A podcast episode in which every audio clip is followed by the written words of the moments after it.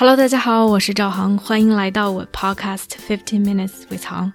作为一名专业的人生教练，我专注于个人成长、内在探索。如果你对自己和他人充满好奇，想更深刻的了解自己，并通过行动创造属于自己的自由生活，那么我们一起踏上这个神奇的旅程吧。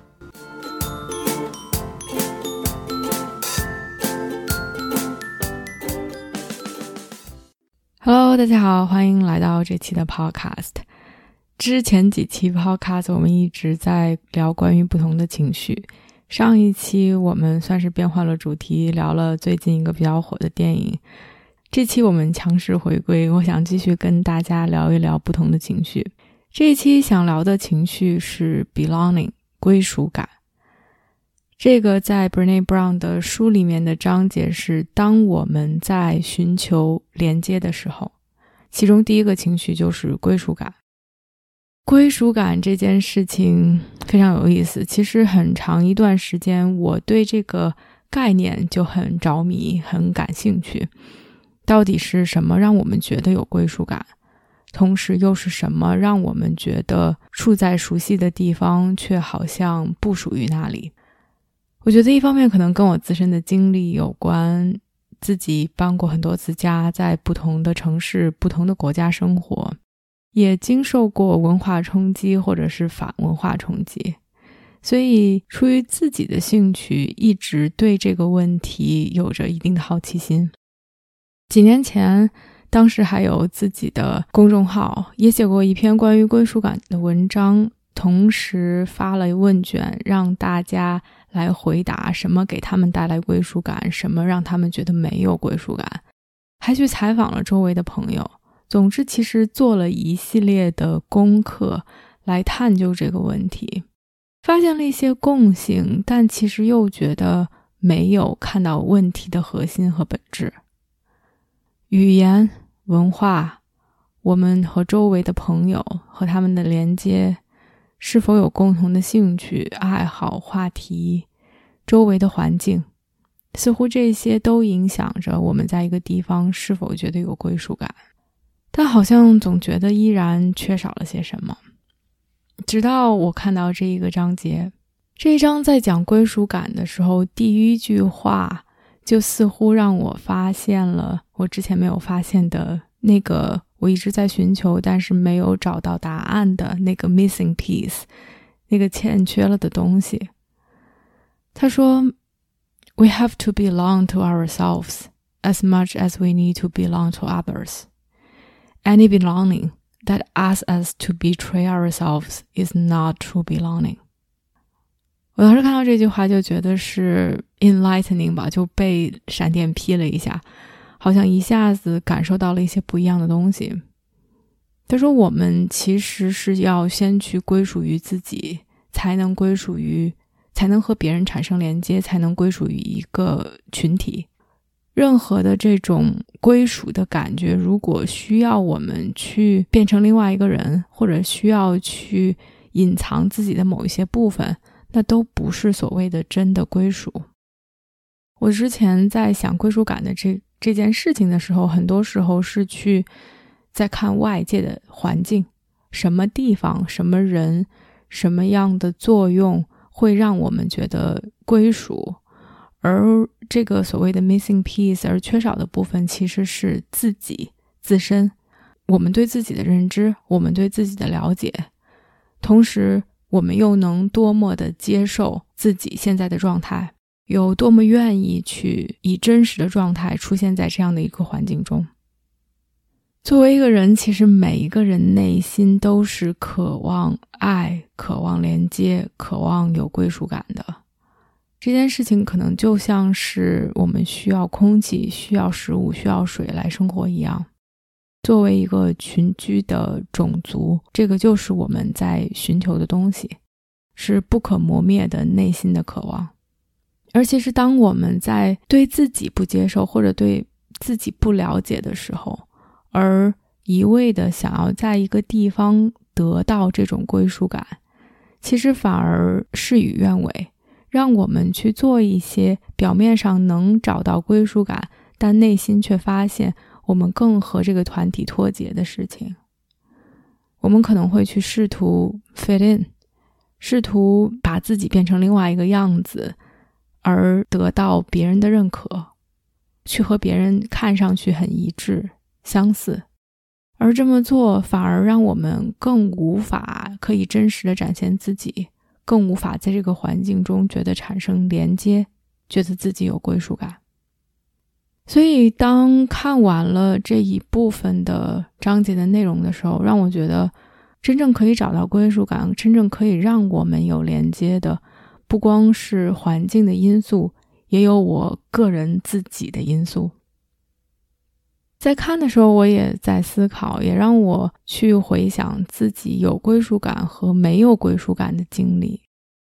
让我想起来之前自己的亲身经历，可以算是我觉得都可以拿出来做案例分析吧，可以拿出来去做关于没有归属感或者产生归属感的这样的一个案例，所以也想跟大家来分享一下。当时这个我们的这个 group 这个小组是一个 entrepreneur group，是一个大家都是创业初创，不管是自己单干或者是自己有公司的这么一个互相支持的小组。我们在一起，最开始是每周，后来变成每两周，甚至每个月，在线上大家一起组织这么一个小的会议，大家互相支持。有的时候我们会彼此做 coaching，这里面有几个 coach，或者是我们互相给建议、给意见，脑头脑风暴。有的时候我们一块儿读书，然后看这里面有什么我们可以去相互学习的。总之，我们运用各种各样的形式和方法去互相支持。而我在这个小组里面和这五六个人一起度过了三年、三四年的时间，从我当时还是在全职还没有辞职开始，后来到我从美国搬到加拿大，到我开始创业，以及创业前期各种各样的经历和挫折、各种波折，这些人其实都在我的身边。我觉得一方面肯定不能否认的是他们给我带来的价值，但另外一方面其实是我觉得我和这些人以及和这个小组有着更复杂的一些关系。当时其实自己都没有意识到，当时似乎更多的在忙于做事情，而没有退一步。去真正的思考和消化我和这些人的关系，以及我希望他们是什么样子的，他们是否真的在支持我，或者有什么欠缺的。我和他们的关系是表面上我们其实非常的 close，非常的亲密，因为在那样的一个场域中，我们这些人都在经历着很类似的事情，大家都在创业，大家都有相似的挑战。相似的心路历程，同时又是那样的一个环境中，我们会去给到彼此支持，会去敞开心扉分享自己现在的痛苦，现在自己的经历。其实按理说是非常容易产生连接的。然而，我和他们的关系是表面上很亲密，同时有一些时间，有一些 moments。有一些片刻让我觉得确实和他们连接感很强，但是非常真实的是，很长的一段时间，每次在我们要 meeting，在这个每周或者每个月的这个会开始之前，我都会觉得不安，我都会觉得紧张，我甚至有的时候就不想去参加这个会。而我现在反观这件事情，到底是为什么呢？一个让我意识到，我们的这个小组其实是非常 challenging dominated group，就是大家的性格或者是大家的思想意识都是觉得我们要去挑战彼此的想法。我觉得挑战想法这件事情本身没有任何的错误。coaching 的很多时候，其实我们是在去挑战一些非常 limited assumptions。我们自己非常有局限性的一些观点和判断，这个本身没有错。而挑战的目的其实是让我们发现可能有其他的来看待事情的方式方法，从而引发思想上的转变，引发不同的行动，得到不同的结果。然而，在那样的一个小组中，好像每一次去给我的感受是我都会被挑战，甚至是给我的感觉是我都会被批判，从而给我带来了一种非常不舒服的感觉。它让我意识到，其实挑战的前提是需要有一个 solid foundation，是需要有一些比较稳固的根基的。而这个稳固的根基，起码在当时，我需要的是被看见、被听到、被理解，completely 完全的被听到、被理解、被看到，完全的可以去分享我的想法，我是谁。而不被批判，不被评价。而在我们没有这样的一个基础之上的时候，任何的挑战，在我这边都会被看成是批评，而这种批判其实就会带来伤害，带来自责，而这种伤害和自责让我会去把更多的思想、想法、能量。投入在我希望他们怎么看我，或者我希望我需要去 portray 一个什么样的 image，我需要把自己以什么状态呈现在他们面前，而不是去想我到底需要什么。而我越去关注在他们对我的想法上，我越无法真正的去做自己，而我越不能真正的去做自己，我就越不能在这个小组中感受到连接和归属。其实就回到了 Brené Brown 在书里面说的那一点：，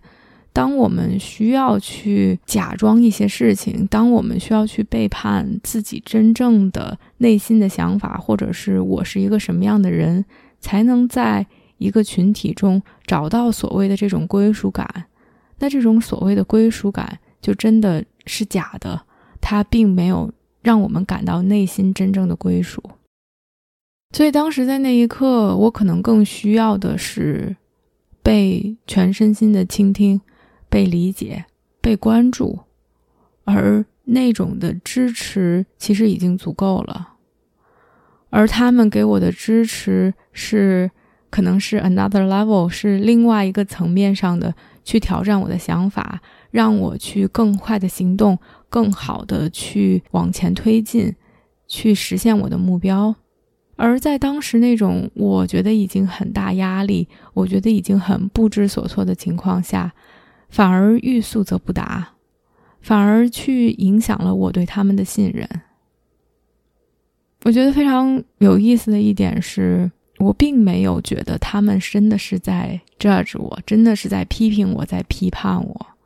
它是一个 perceived judgment，是被我认为或者是被我感受到的一种批评。或者是批判，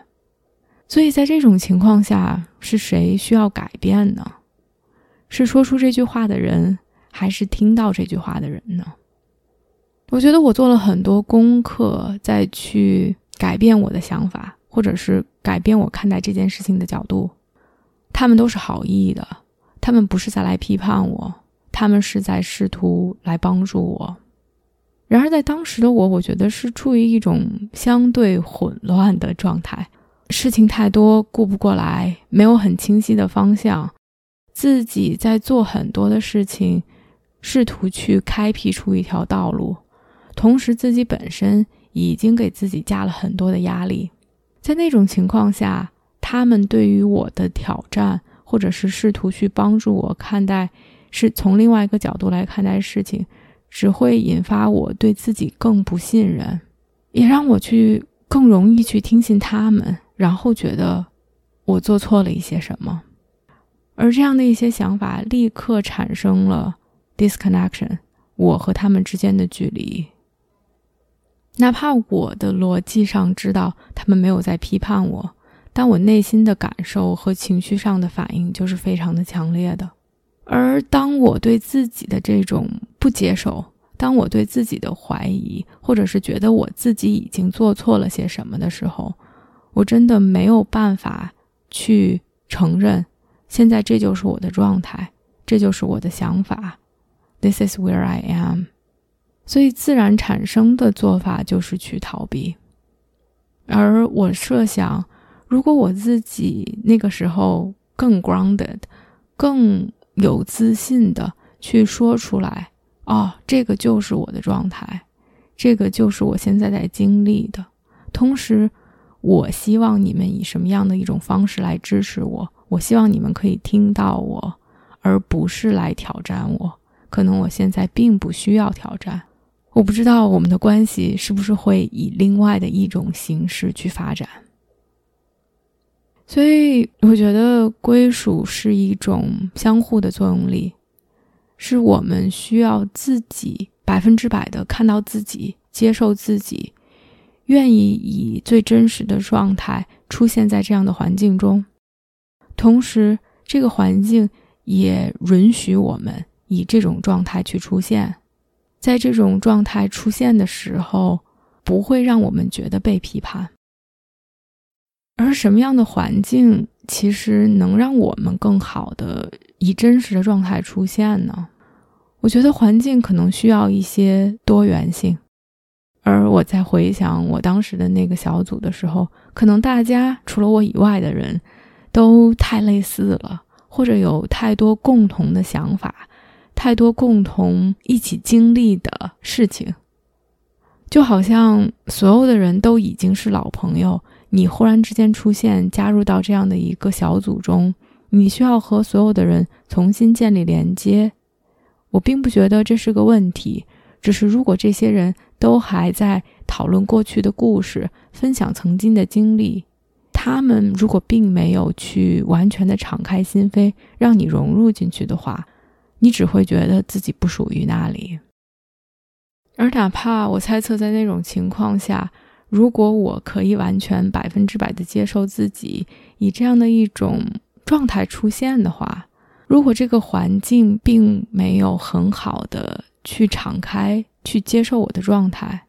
可能导致的结果并不是我去 fit in，我去改变自己，去寻求这种归属感，而是我会 stand out，我就是我，他们就是他们，我们会格格不入，也很难产生真正的我们寻求的内心的归属。所以，我觉得属于自己。是必要的，是重要的，但是它未必是所谓的第一步。因为在一个滋养的环境中，在一个包容的环境中，他们可以让我们更好的去接受自己，更好的去看到自己，让自己觉得那是 OK 的。然后这两者就相互作用。我们一方面在接受自己、接纳自己、归属于自己，同时也和这些人。和这个群体产生了这样的一种归属感。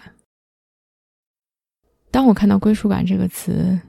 很神奇的是，脑子中出现的画面是一个人走在街上，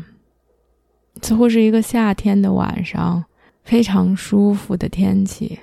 就在街上走着，周围的人有人吃饭，有人在街上溜达，他们和我都非常的不一样。他们自顾自做着自己的事情，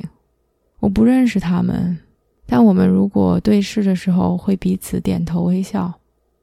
所有的人都怡然自得，在享受着自己的时光。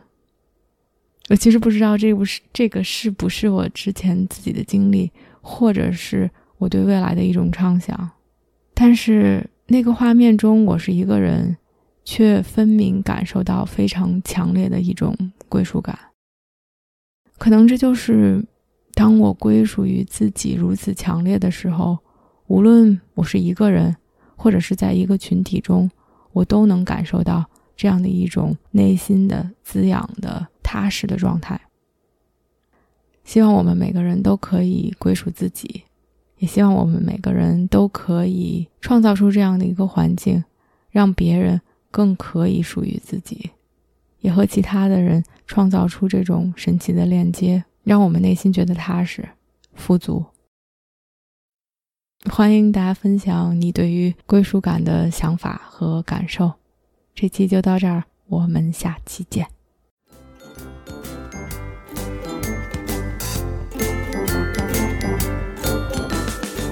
我相信每个人的智慧和力量。如果我们可以把内在的探索转化为行动，这个世界就会变成一个更美好的地方。感谢大家的收听。如果你喜欢我的节目，欢迎点赞、评论并分享给身边的一个朋友。Have a nice day.